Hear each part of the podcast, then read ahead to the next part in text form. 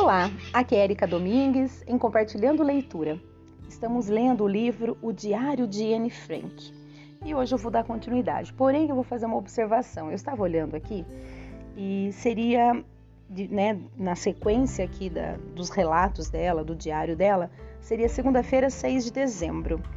Porém, logo após é sábado 27 de novembro. E depois 22 de dezembro, 24 de dezembro, 25 de dezembro e assim por diante. Então, eu creio que tenha tido aqui uma falha na, na impressão, algo assim. Então, eu vou ler primeiro o sábado 27 de novembro, depois eu volto, leio a segunda-feira, 6 de dezembro, para ficar numa, né, num, num, entendimento. Porque eu comecei a ler aqui e percebi que tinha alguma coisa estava errada. Então, vamos lá. Sábado, 27 de novembro de 1943. Querida Kitty, ontem à noite, quando estava quase pegando no sono, a minha amiga Liz apareceu diante de mim, coberta de trapos e com o rosto escaveirado.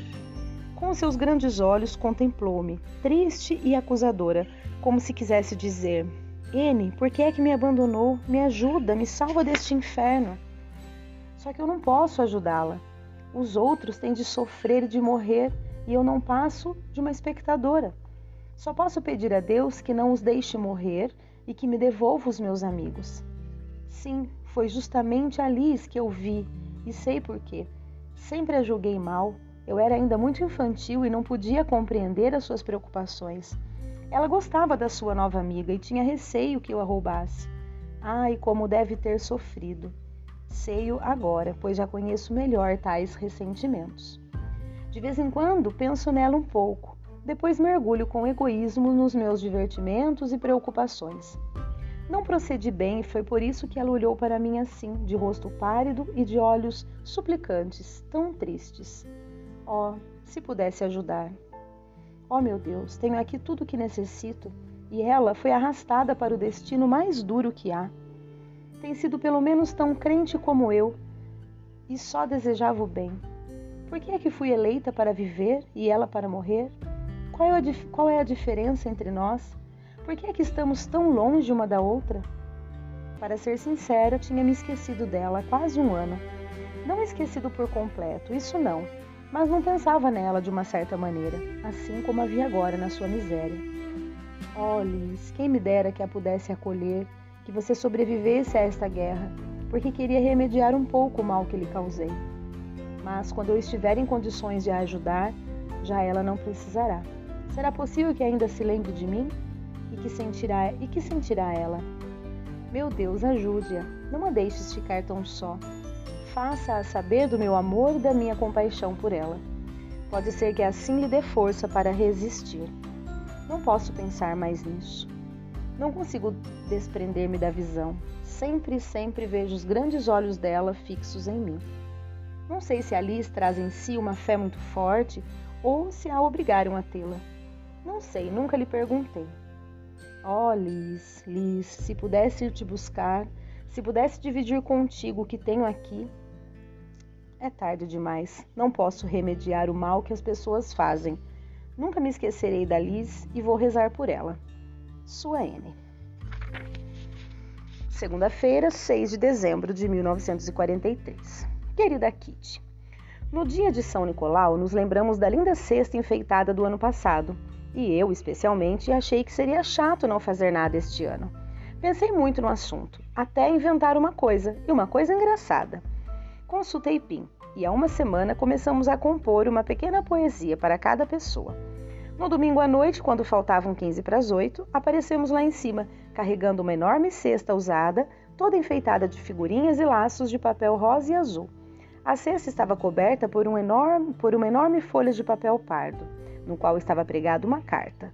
Todos ficaram espantados com o tamanho da surpresa que ali vinha embrulhada. Li a carta. Dia de São Nicolau já chegou, mas agora não temos mais festa. Como fizemos no ano passado, quando a esperança era grande, os otimistas pareciam ter razão, não imaginaríamos que este ano o receberíamos ainda escondidos. Mas vamos nos alegrar em seu dia, e como não temos presentes a dar, cada um deve conferir o seu sapato. Ao tirar cada um o seu sapato da cesta, foi uma gargalhada geral. Dentro de cada sapato tinha um pequeno embrulho endereçado ao dono. Sua M. provavelmente com as poesias que eles fizeram para cada um, né? Então, continuando. Quarta-feira, 22 de dezembro de 1943. Querida Kitty, uma gripe forte me impediu de escrever antes. É quase uma catástrofe estar doente aqui. Quando me vinha vontade de tossir, entrava depressa debaixo dos cobertores e tentava acalmar a garganta. Mas o resultado era que sempre a comichão aumentava e só abrandava com leite e mel ou com pastilhas. Só ao lembrar-me dos tratamentos que tive de suportar, fico quase tonta. Suores, compressas no pescoço, faixas úmidas e secas no peito bebidas quentes, estar deitada sem se mexer, gargarejar, pincelar, almofada elétrica, botijas e de duas em duas horas ver a temperatura. E queriam que eu assim ficasse bem. O pior de tudo era que o do céu se fazia de médico, encostando a cabeça com brilhantina no meu peito para verificar se havia ruídos lá dentro. Não só os seus cabelos me faziam muitas cócegas, como também tinha vergonha dele, apesar dele ter tirado há 30 anos o curso de medicina e possuir o diploma de doutor. Mas o que tem ele de procurar no meu coração? Eu não o amo. O que se passa no meu coração não é ele que o pode descobrir. Acha que ele devia, antes de mais nada, fazer uma limpeza aos ouvidos, pois estou certa de que ouve muito mal. Não vamos falar mais na minha doença. Estou bem agora. Cresci um centímetro e aumentei um quilo. Ainda estou pálida, mas cheia de atividade e contente por poder voltar a estudar não aconteceram coisas novas. Ao contrário do costume, todos se entendem bem aqui em casa. Não tem havido brigas. Há pelo menos seis meses que não conhecíamos um ambiente tão pacífico. A Eli ainda não pode vir aqui. No Natal, vamos receber uma ração suplementar: azeite, doces e geleia. Ganhei um broche feito de moeda polida, muito bonito e brilhante. O do céu pediu a Mip que fizesse uma torta para minha mamãe e para a senhora Vandam e ela já tem tanto o que fazer. Tenho também um presente para a Mip e a Eli. Há dois meses que venho guardando o açúcar que devia colocar no mingau.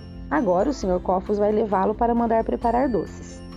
O tempo ruim, o fogão solta fumaça e a comida pesa-nos no estômago, o que é aliás comprovado por certos ruídos pouco estéticos. A guerra não ata nem desata. Disposição abaixo de zero. Sua N. Sexta-feira, 24 de dezembro de 1943. Querida Kitty, como disse muitas vezes, o ambiente aqui depende da nossa disposição. E eu, a esse respeito, estou cada vez pior. Podemos aplicar a frase alegria celeste, tristeza mortal. Sinto uma alegria celeste quando me lembro do, do. Desculpa. Sinto uma alegria celeste quando me lembro como estou bem aqui em comparação a outros judeus e tristeza mortal invade-me. Sim, quando ouço contar que a vida lá fora continua. Hoje esteve aqui a senhora Cofos e contou que a sua filha corre, pratica esportes, passeia numa canoa com amigos e atua num teatro de amadores. Eu não sou invejosa, mas quando escuto falar tais coisas, tenho vontade de tomar parte delas, pelo menos de uma vez. Queria me divertir como todos e ou, todos os outros, não ter preocupações, ser feliz, rir Justamente nesta época tão bonita em que há as férias do Natal e do Ano Novo, estamos aqui, como párias. Sei que não devia dizer tais coisas, por parecer que sou ingrata e exagerada, mas mesmo que pense mal de mim, não posso guardar tudo isto e sinto mais uma vez aquela frase que já escrevi: O papel é paciente. Quando chega alguém de fora, ainda com o frescor do cheiro do vento nas roupas e com a cara vermelha do frio, Dá vontade de enterrar a cabeça nos cobertores para não pensar sempre no mesmo. Quando é que poderemos ir lá para fora e respirar o ar e a liberdade? Mas não posso me esconder. Ao contrário, tenho de me mostrar direitinho e corajosa. Porém, os pensamentos não se deixam dominar. Vêm e tornam a vir. Quando se está fechada há ano e meio, chegam momentos em que se julga não suportar mais. Ainda que eu seja injusta e ingrata, não sou capaz de negar o que sinto. Queria dançar, assobiar, andar de bicicleta, ver o mundo, gozar a minha juventude, ser livre. Digo isso para você, mas não posso dizer a mais ninguém, porque se todas as oito pessoas aqui no anexo se lamentassem e mostrassem caras infelizes, aonde iríamos parar? Chega, já aliviei o coração da minha tristeza mortal e sinto-me melhor. Sua N. Sábado, 25 de dezembro de 1943. Querida Kitty, Hoje, primeiro dia de Natal, tenho de pensar constantemente no Pim e naquilo que ele me contou o ano passado, do seu primeiro grande amor. Nessa altura, não penetrei tão bem como hoje o significado das suas palavras.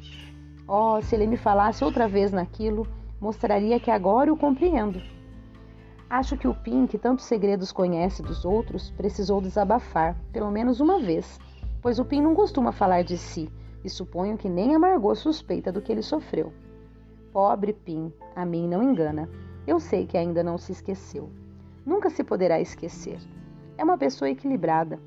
Oxalá eu seja parecida com ele, mas sem, sem precisar passar pelo que ele passou. Sua N. Segunda-feira, 27 de dezembro de 1943. Querida Kitty, pela primeira vez ganhei um presente de Natal. As meninas, o Cofos e o Kraler, me fizeram uma surpresa daquelas. A MIP fez um bolo decorado escrito Paz, 1944. Arranjou meio quilo de bolachas de qualidade igual aos de, aos de antes da guerra. Além disso, o Peter, a Margot e eu recebemos um frasco de iogurte e os adultos uma garrafa de cerveja. Tudo estava embrulhado com graça e todos os pacotinhos traziam um versinho escrito. Os dias de Natal passaram tão depressa sua N. Quarta-feira, 29 de dezembro de 1943. Querida Kitty, fiquei muito triste ontem à noite. Tive a visão da vovó e da Liz. A vovó, querida, não compreendemos bem quanto ela sofria. Só pensava em nós, mostrando-se sempre muito compreensiva em face dos nossos problemas. Sofria de uma grave doença. Será que ela nunca falou nisso para não nos afligir? Era sempre amável e boa e ninguém a procurava sem ouvir um conselho ou uma consolação, ou sem receber uma ajuda. Mesmo quando eu estava insuportável, a vovó encontrava sempre para mim uma desculpa. Será que ela gostava muito de mim ou também não me compreendia? Oh, não sei. Imagino que a vovó deve ter se sentido só, tão só, embora estivéssemos todos juntos a ela. Sim, porque uma pessoa pode sentir-se só mesmo no meio de muita gente amiga se souber que não ocupa um lugar muito especial no coração de alguém. Será que a Liz está viva? O que estará fazendo? Meu Deus, não a deixe morrer, faz com que ela volte para junto de nós. Pensando em você, Liz, compreendo qual podia ter sido meu destino e ponho-me muitas vezes no seu lugar. Mas então por que, que me afligem tanto as condições em que vivo aqui no anexo? Não devia eu sentir-me alegre e satisfeita? Exceto quando penso na Liz e nos outros que sofrem como ela. Sou egoísta e covarde. Não sei por que é que os meus sonhos e pensamentos só giram em torno de coisas tristes. Até me dá vontade de gritar. De certo, não tenho bastante confiança em Deus. Afinal, ele me deu tanta coisa e eu não mereço, pois só faço asneiras. Quando pensamos no próximo, devíamos chorar. A dizer a verdade, não devíamos fazer mais nada do que chorar. Resta-nos pedir a Deus que faça um milagre e que salve aquela pobre gente e eu rezo do fundo do meu coração. Sua N. Domingo, 2 de janeiro de 1944. Querida Kitty, de manhã, quando folheava este diário, achei vários trechos em que falo da mamãe num tom impulsivo, quase raivoso. Assustei-me e perguntei a mim mesma: é você, a N, que fala assim com tanto ódio? Com o livro aberto na mão, fiquei algum tempo sentada tentando descobrir a razão desse ódio, dessa ira, Fiz o possível para compreender a N daqueles dias e para a desculpar, pois a minha consciência não acalma enquanto eu não conseguir explicar como foi que cheguei a fazer tamanhas acusações. Sofria e ainda sofro de depressões, e nestas alturas sou como um mergulhador debaixo de água que vê tudo distorcido. Via tudo subjetivamente e nem tentava refletir com calma sobre aquilo que os outros diziam se eu tivesse feito, teria compreendido melhor os meus antagonistas e teria procedido de outro modo e sem magoar ninguém com o meu temperamento impetuoso. Só me via a mim, fechava-me na minha concha, não fazia caso dos outros e sentia alívio ao confiar ao papel as minhas alegrias, a minha troça e também a minha tristeza. Esse diário é para mim de grande valor por ter se tornado o meu livro de memórias mas muitas das suas páginas poderiam ser riscadas ou escrever por baixo. Já passou. Muitas vezes ficava furiosa com a mamãe e ainda agora me acontece o mesmo. Ela não me compreendia, é uma verdade, mas eu também não a compreendia. Sou sua filha e ela é boa e carinhosa para mim. Mas, como lhe criava tantas vezes situações desagradáveis, é compreensível que me ralhasse. Pois por isso mesmo e ainda por tantas coisas que ela sofria, é que não pode deixar de ficar nervosa e irritada. Eu não compreendia isso, ofendia, era insolente e agressiva, e então ela ficava triste. E assim havia sempre entre nós algum mal-entendido e desgostos, o que não era agradável para nenhuma de nós. Mas tudo isso passou. Que eu não quisesse admitir essas coisas e tivesse tido pena de mim própria também se compreende. As minhas atitudes eram arrebatamentos de maldade, das quais uma vida normal me teria libertado de maneira completamente diferente e sem testemunhas. Teria, por exemplo, sozinha no meu quarto, batido fortemente com os pés no chão, desabafando sem que ela percebesse o que se passava no meu coração. Aquele tempo em que a mamãe chorava por minha causa já passou. Sou mais sensata, mais razoável e os nervos da mamãe também acalmaram. A maior parte das vezes calo-me quando ela me arrelia e ela, faz o, um, e ela faz o mesmo. Assim as coisas correm bem melhor. Amar a mamãe incondicionalmente, como fazem tantas crianças, não é possível.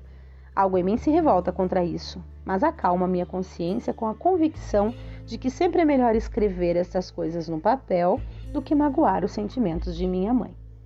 Sua N. Bom, vou parar por aqui. Espero que vocês estejam gostando da leitura. Um grande abraço e até o próximo áudio.